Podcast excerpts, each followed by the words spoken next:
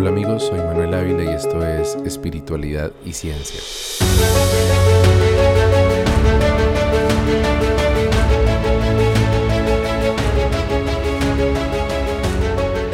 La tormenta dio paso a un claro cielo azul. Paula y yo estábamos más enamorados que nunca y por fin podíamos enfocarnos en prepararnos para la llegada de Luciana. Debido a todo lo que sucedió, me había perdido de una buena parte de los primeros tres meses de embarazo, de modo que no quería desaprovechar ni un minuto más. Después de regresar de Medellín, hicimos un nuevo viaje al bello departamento de Boyacá, donde se encontraba la laguna a la que le pedimos la llegada de nuestra hija, pero esta vez nuestro destino fueron balnearios, restaurantes y otros atractivos turísticos. Conversamos durante horas mientras disfrutábamos de los hermosos paisajes y deliciosos postres boyacenses. Habíamos vuelto a encontrar la chispa de nuestra relación y parecíamos un par de novios al inicio de su romance. De vuelta en Bogotá, comenzamos a planear el nacimiento. Por cumplir con las normas de salud hicimos el procedimiento para registrar a Paula en la clínica donde por nuestro lugar de residencia tendría que suceder el parto. Sin embargo, los dos estábamos de acuerdo con que no queríamos que Luciana naciera en un hospital. Las historias de enfermeras malhumoradas y obstetras que prefieren una cesárea corta que un parto natural prolongado nos aterraban. Y a pesar de que ya no sentíamos la misma afinidad con los muiscas, sí queríamos que el nacimiento fuera un parto respetado, ojalá siguiendo alguna tradición ancestral, y definitivamente uno en el que yo pudiera estar presente. La cuestión era que, a diferencia de otros países en los que la partería se encuentra reglamentada y bien organizada, Colombia no contaba con un gremio oficial de parteras. Solo conocía a uno que se llamaba Asoparupa, que es la Asociación de Parteras Unidas del Pacífico, pero habríamos tenido que viajar a otra ciudad para acudir a ellas. Resultó providencial entonces que justo en esos días mientras asistíamos a una de nuestras actividades favoritas en Bogotá, el Festival Ecoyoga en el Parque de los Novios, alcancé a asomarme brevemente en una charla que estaba dando un interesante personaje que se hacía llamar Ramiro Partera. Ramiro era un agradable y regordete joven de cabello largo y crespo que vestía con un atuendo muy similar al que yo porté durante mis años junto al pueblo nación Muisca Chipcha. En la charla, Ramiro se refería a su rol como partera y no partero. Y cuando hablaba de su grupo de trabajo decía nosotras. Contó sobre su formación en partería, la cual había recibido de su abuela materna, y de cómo se esforzaba por canalizar su energía femenina para cumplir con su labor, para la que sentía que habían sido encarnado en este mundo, y para brindar la enseñanza que otorgaba a dulas y aprendices de partería que lo acompañaban. Como no podía ser de otro modo, tomamos aquella coincidencia como una señal de que Ramiro sería la persona indicada para traer al mundo a nuestra Luciana.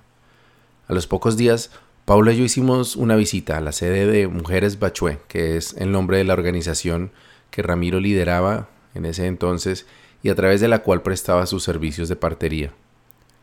Allí tuvimos la suerte de encontrar a Ramiro con algo de tiempo libre, lo que no era usual porque Ramiro atendía partos, pospartos, cierres de cuarentena y otros eventos casi todos los días, además de las charlas que daba, talleres de partería y encuentros de saberes a los que era invitado cotidianamente. Esa tarde, Ramiro nos contó muchas cosas que encontramos fascinantes. Por ejemplo, que las madres, a medida que van avanzando en su embarazo, van elevando su nivel de conciencia a través de un proceso que se asemeja a las fases lunares. El primer trimestre sería como la luna nueva.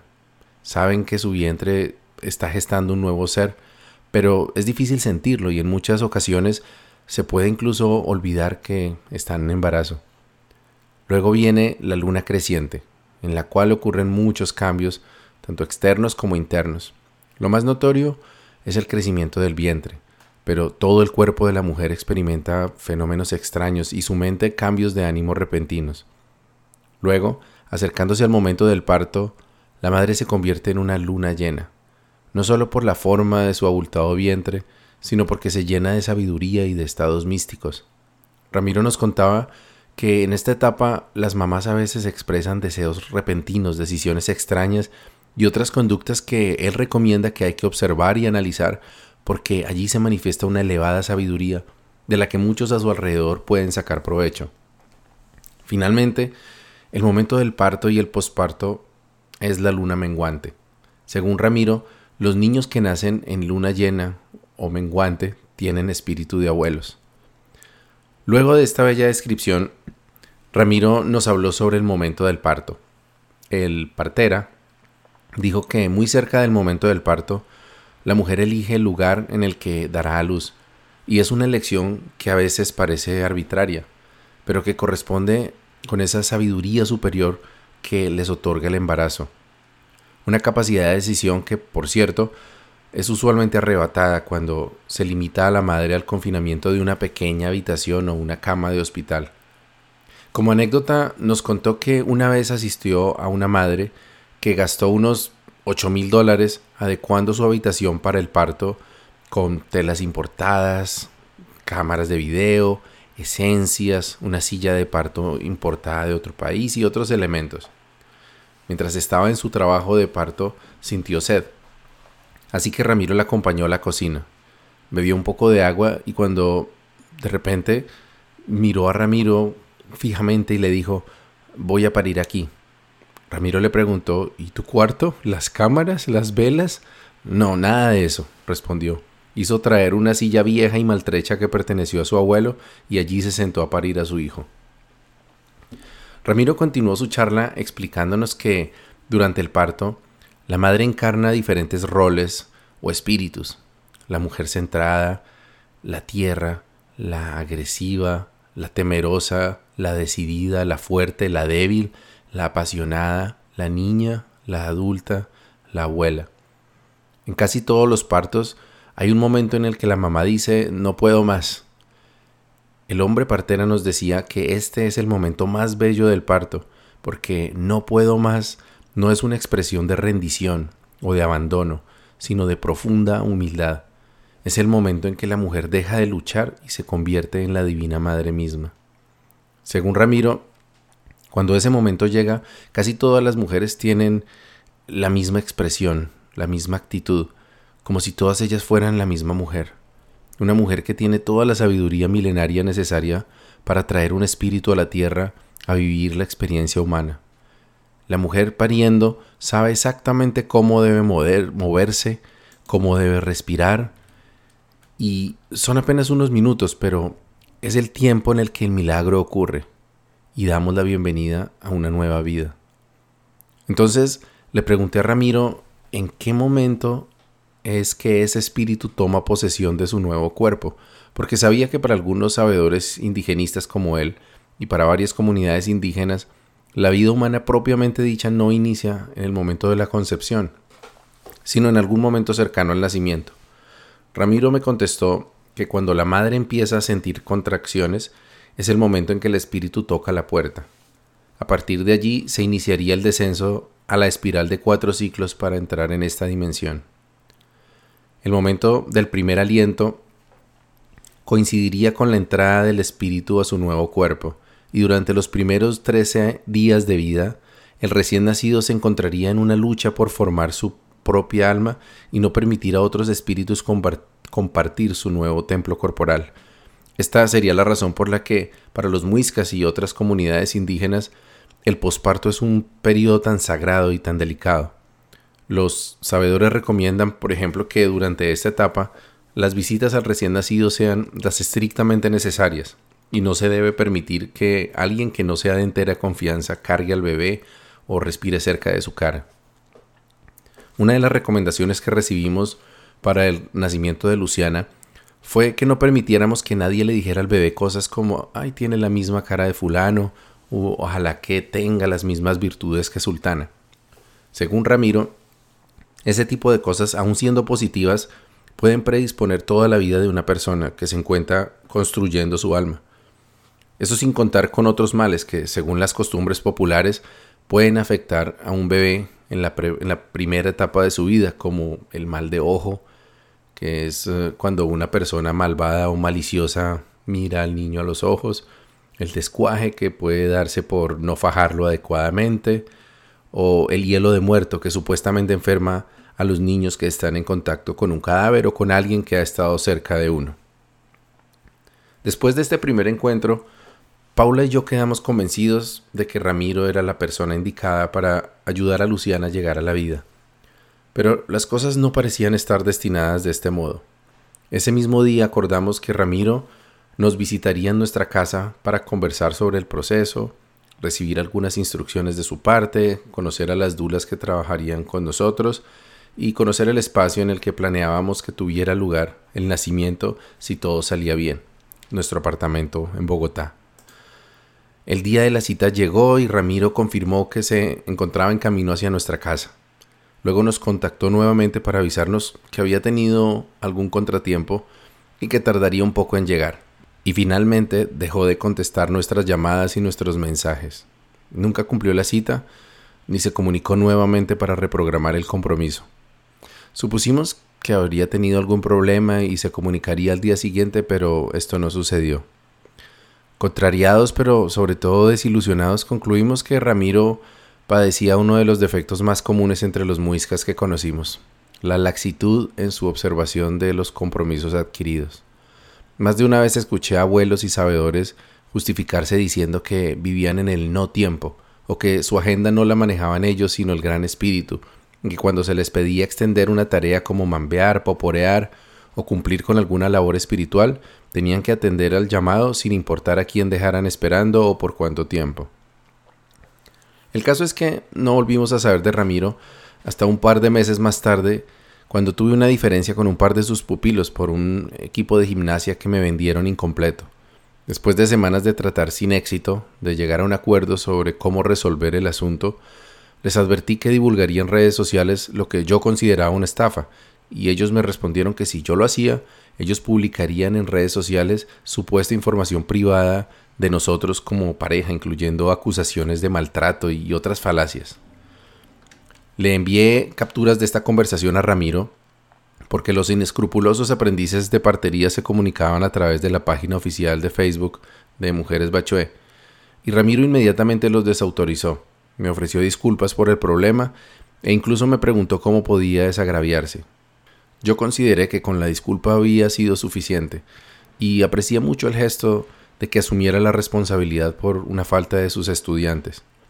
Lamentablemente, el incumplimiento de Marras había roto la confianza por nuestra parte, porque aunque seguíamos considerando que Ramiro era un gran sabedor y partera, no queríamos correr el riesgo de un nuevo incumplimiento, tal vez en el momento más importante para nosotros. Nuestra desconfianza podría parecer exagerada, teniendo en cuenta que un incumplimiento de una visita inicial no quería decir que Ramiro fuera a faltar también en el momento del parto. Pero nuestra aprensión quedaría confirmada unos meses más tarde cuando recibimos la llamada de una amiga cercana, que también se encontraba en embarazo y quien había decidido seguir adelante con el acompañamiento de Ramiro. Ella había comenzado a sentir sus contracciones y Ramiro no contestaba sus llamadas. Tratamos de contactarlo a él y también a algunos conocidos en común, pero no hubo respuesta. Habíamos tomado la decisión correcta. Nuestra búsqueda de una partera continuó y Paula rápidamente logró encontrar, gracias a recomendaciones de personas conocidas, justo la persona que necesitábamos. Después de una llamada inicial, Paula concretó una primera cita con Alejandra Montes, quien en ese entonces anunciaba sus servicios como partera de vidas. Desde el primer momento sentimos empatía y confianza con Alejandra. Era tan espiritual y experta en su arte como Ramiro, pero además saltaba a la vista que era una mujer muy organizada, metódica y disciplinada. Tenía formularios de inscripción, una página web muy bien organizada, testimonios de otras parejas, un consultorio muy agradable y bastante material de referencia creado por ella misma, como cartillas, presentaciones y diagramas. Bueno, todo eso parecería secundario, pero después de nuestra infortunada experiencia con Ramiro, sabíamos que además de conocimiento y buena voluntad, queríamos a nuestro lado a alguien puntual y organizada. Alejandra era a la sazón una de las parteras más conocidas de Bogotá. Dictaba conferencias, formaba otras parteras y su tiempo era codiciado por cada vez más parejas que querían entrar en la tendencia del parto respetado. Este que brinda la oportunidad de transformar el parto de un simple trámite hospitalario en experiencia de amor y unión familiar, uno de los momentos más sublimes en las vidas de una madre, un padre y un nuevo ser. Durante los siguientes meses tuvimos sesiones de acompañamiento frecuentes con Alejandra. La mayoría de las veces la cita era para mamá, su bebé en formación, pero de vez en cuando los padres también éramos invitados y aprendíamos sobre el proceso del parto y cómo ayudar activamente durante el nacimiento, los cambios físicos y emocionales antes, durante y después del alumbramiento y mucha más información importante para las nuevas familias. A medida que nos acercábamos a la fecha probable de parto, Lucianita se hacía cada vez más pesada, y Paula, que tenía una complexión bastante delgada, empezó a tener dificultad para dormir, dolores de espalda, y otras incomodidades que conocen bien quienes ya han tenido la bendición de llevar una vida en su vientre. Fue en este último tercio del embarazo que más pudimos reconocer el valor de contar con el acompañamiento de parteras y dulas que con sus consejos, masajes, ejercicios guiados y actitud de servicio ayudaron a Paula a ser más llevaderas las incomodidades y estar mejor preparada para el gran día. Cinco días antes del nacimiento de Luciana, Alejandra y sus dulas organizaron una bonita ceremonia en nuestra casa, en la que nuestros familiares y amigos le hicieron regalos espirituales a Luciana, para darle la bienvenida a la vida. Mientras las dulas decoraban la panza de Paula con un mandala de flores, los invitados iban expresando enseñanzas y consejos que hubieran cosechado durante sus vidas, que quisieran entregarle simbólicamente a Luciana para que la acompañaran durante su vida. Este día, además, Alejandra nos dio una larga lista de compras que deberíamos hacer antes de que terminara la semana, para tener todo listo en el momento en que Luciana decidiera llegar a nuestros brazos. La lista incluía hierbas dulces como manzanilla, artemisa, salvia, menta y sauco, y amargas como ruda, tomillo, romero y albahaca, que debíamos poner a secar colgándolas en las paredes. También necesitaríamos tabacos, unas gotas homeopáticas llamadas rescate y otras cosas que no recuerdo ya. El caso es que durante los días siguientes, nuestro apartamento parecía un hermoso puesto de hierbas en el mercado local y olía delicioso. El altar estaba dispuesto con todos nuestros símbolos chamánicos y esotéricos y solo faltaba esperar con paciencia a que Luciana nos hiciera saber que ya estaba lista para llegar. Según nos lo enseñó Alejandra, en el parto respetado es el bebé o la bebé quien elige el día y la hora de su nacimiento, y no hay necesidad de inducir o de acelerar nada. Pocos días después viviríamos una de las experiencias más intensas y hermosas de nuestra vida, y nos daríamos cuenta que el oficio de la partería es uno de los servicios más nobles y desinteresados que un ser humano puede ofrecer a otro. Desde que supimos que Paula estaba embarazada, ella y yo empezamos a escribir juntos un diario para Luciana, en el que le contábamos algunos apartes de lo que íbamos viviendo mientras esperábamos su llegada. Sin embargo, yo llevaba un par de meses sin escribir nada porque nos habíamos enfocado en nuestra preparación para el nacimiento. El 30 de abril recordé que me había propuesto no dejar que terminara el mes sin escribir una nueva entrada en el diario de la niña. Pero ese día decidimos salir a cenar para tener una última cita, los dos solos, antes de tener una bebé con nosotros. Con lo cual olvidé escribir la entrada y nos fuimos a dormir cansados después de un largo día. Logré dormir un par de horas y entonces Paula me despertó con suavidad. Amor, estoy como sintiendo contracciones. Me desperté como un resorte y cuando la miré a los ojos supe que el momento había llegado. De todas formas, siguiendo las instrucciones de Alejandra, empecé a tomar el tiempo entre contracciones y después de unas cuantas concluimos que a pesar de la hora, debíamos alertar a Alejandra. El nacimiento había iniciado, pero aún nos esperaban un par de sorpresas, pocas horas de sueño y un desenlace maravilloso. Mientras esperaba que mi presencia resultara útil en el proceso, Pensé que un buen uso de mi tiempo sería cumplir con mi promesa de continuar el diario de Luciana, y así lo hice. Tomé mi computador y empecé a escribir las siguientes cartas o relatos a manera de crónica de lo que íbamos viviendo y creo que la mejor forma de describir lo que sucedió durante las siguientes 22 horas es compartir esos relatos tal como fueron escritos aquella bella noche. Primer relato. Hola pequeña de mi corazón. Son las 2 de la mañana del primero de mayo de 2015. Aquí estoy, al lado de tu mamita, que desde hace un par de horas ha estado sintiendo unos característicos dolores que comenzaron un poco antes de la medianoche y se han vuelto recurrentes cada 4, 5 o 10 minutos. Se llaman contracciones. mi trabajo es llevar la cuenta de cada cuánto suceden, su duración e intensidad. El trabajo de tu mami es sobrellevarlas y respirar con mucha atención durante cada contracción. Alejandra, nuestra partera, se encuentra de viaje fuera de la ciudad, pero ha estado pendiente de ustedes a través de su teléfono celular. Durante nuestra última sesión de preparación para el parto, un par de días antes, Alejandra había dirigido una bonita ceremonia privada de recibimiento en la que nos envolvió con incienso de copal y consagró a Paula para facilitar el nacimiento, según una tradición que aprendió de su maestra de partería del linaje maya.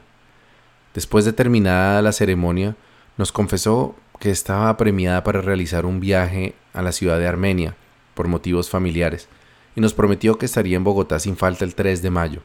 Según sus creencias, como ese día sería luna llena, era muy probable que Luciana llegaría entonces.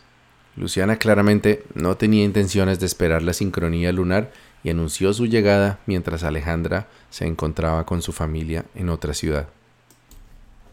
Segundo relato.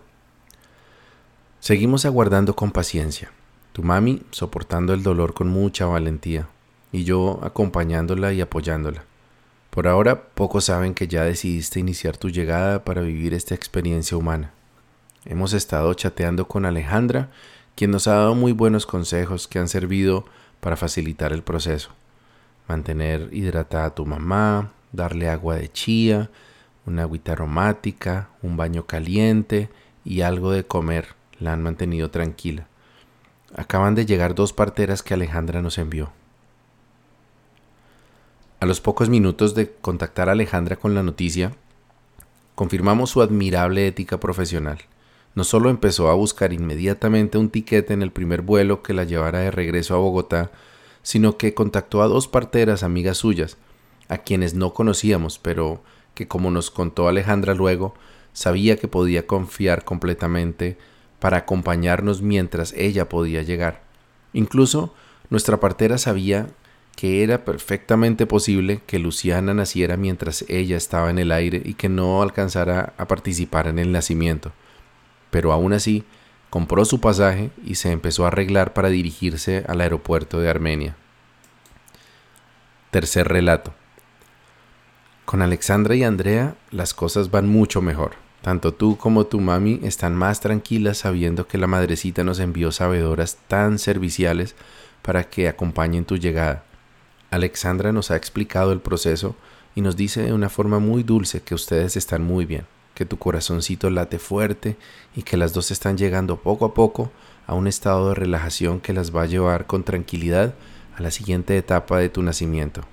Pero hasta ahora vamos comenzando. Alexandra era una experimentada partera, con la presencia de una verdadera abuela ancestral. Desde que nos saludó con un abrazo a eso de las cuatro de la mañana, sentimos confianza en ella y nos alegró que la providencia la hubiera llevado a nuestra casa. Andrea era en cambio una alegre joven que inmediatamente se dispuso a listar todo lo que se necesitaría durante las horas siguientes. Por su juventud pensé que se trataba de una dula, que es una mujer que acompaña procesos de gestación y apoya a la madre durante el alumbramiento. Sin embargo, poco después supe que Andrea también era partera, y por casualidad se encontraba en la casa de Alexandra cuando ella recibió la llamada de Alejandra. Alexandra le había dicho con complicidad Tenemos el nacimiento de una niña en Álamos, ¿quieres acompañarme? Andrea inmediatamente se incorporó y le dijo Un nacimiento no me lo pierdo por nada. Vamos. Cuarto relato.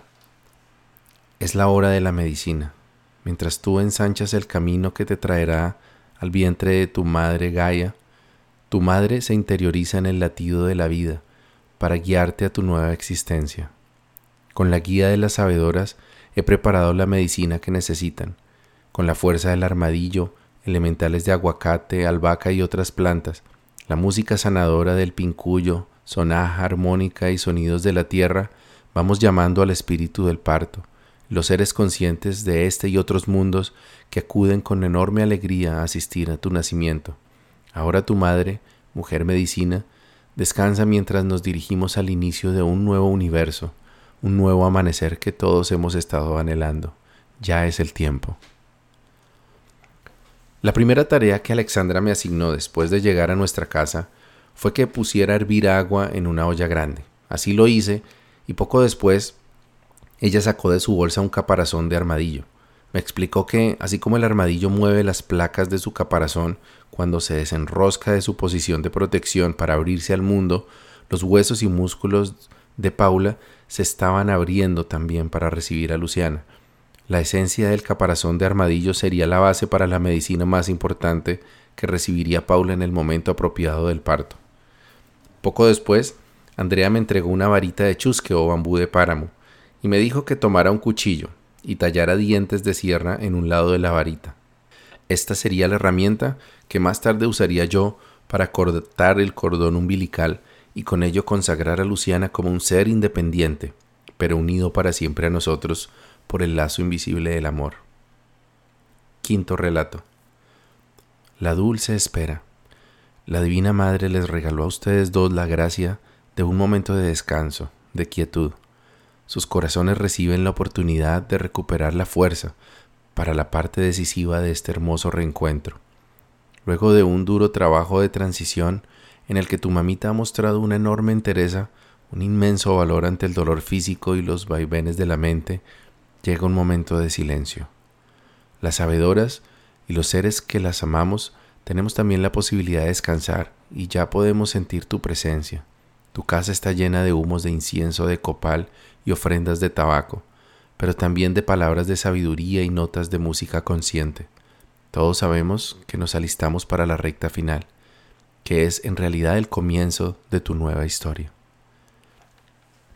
El sol ya resplandecía en esa clara mañana de viernes, y afortunadamente las contracciones habían dado una tregua de un par de horas en las que Paula pudo descansar. Yo dormité por ratos mientras charlaba con Alexandra y Andrea hasta que sonó el timbre.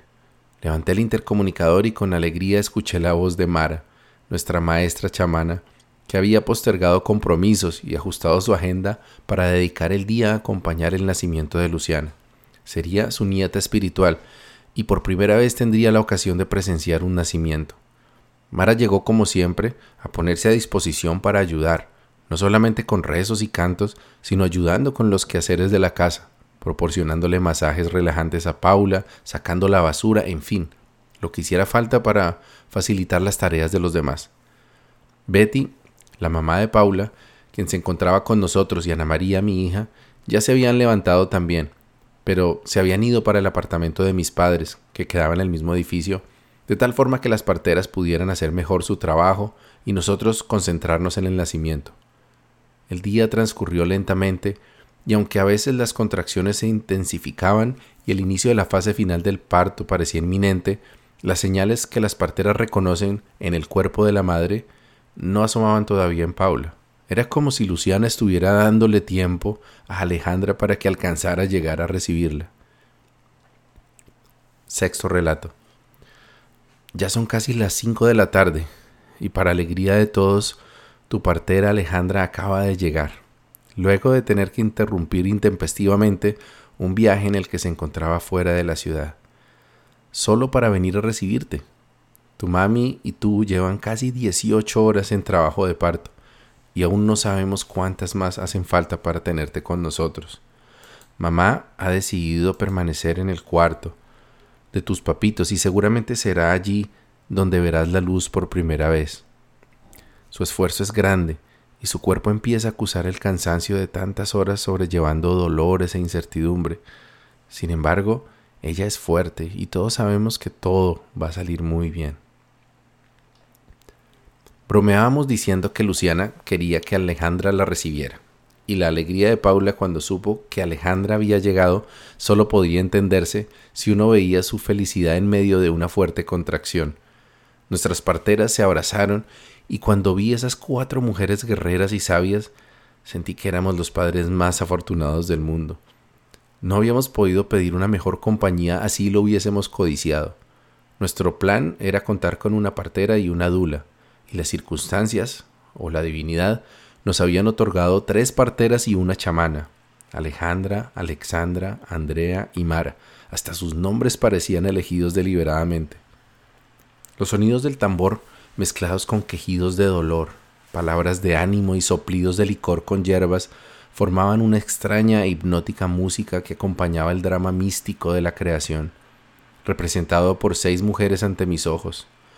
Pude reconocer las etapas del recorrido del parto de las que nos habló Ramiro Partera, y vi en Paula a varias de las mujeres que, como él también nos contó, van apoderándose de la madre durante el trabajo de parto. Pero fue esa última mujer, la que da a luz, la divina madre que pare, quien me conmovió hasta las lágrimas y me hizo arrodillarme de humildad mientras la veía parir a mi hija, a nuestro angelito. Miré a esas mujeres cantando Sabemos parir de Rosa Zaragoza y supe que estaba presenciando un poder que los hombres nunca llegaremos a esgrimir, pero que podemos apreciar y proteger en cada mujer que la vida nos da la oportunidad de amar. Séptimo relato. Ya con la noche de un nuevo día sobre nosotros y el cansancio acentuado en todos, pero sobre todo mucho más en tu mamita, notamos cómo sus contracciones son cada vez más y más fuertes. Ella nos dice que está muy cansada y que no sabe si lo logrará, pero todos tratamos de darle ánimo. Marita le pone esencias armonizadoras, y Alejandra, Alexandra y Andrea se encargan de darle masajes, indicaciones y apoyo, mientras yo simplemente estoy a su lado, listo para lo que necesiten. Yo siento que el momento se acerca, y salí un momento para ritualizar el yajé que el Taita Fernando nos envió para tu nacimiento. Por cierto, Andrea dice que los hijos de Yahé vienen muy protegidos y que por eso el tapón mucoso que te separa de este mundo es más grande de lo común. Hemos entrado en un momento muy elevado. Todos estamos con nuestra conciencia alterada, a pesar de que solo yo tomé un poquito de yagé. Los dolores de tu mami se hacen tan fuertes que sus quejidos se convierten en llanto, y yo no puedo hacer más que tratar de contener mis propias lágrimas. Claro que no son de tristeza o lástima, sino de pura admiración al ver a mi esposa convertirse en madre y ser tan fuerte y tan valiente a pesar de que está a punto de completar 22 horas pariendo y de haber estado a punto de desmayarse un par de veces, sigue adelante.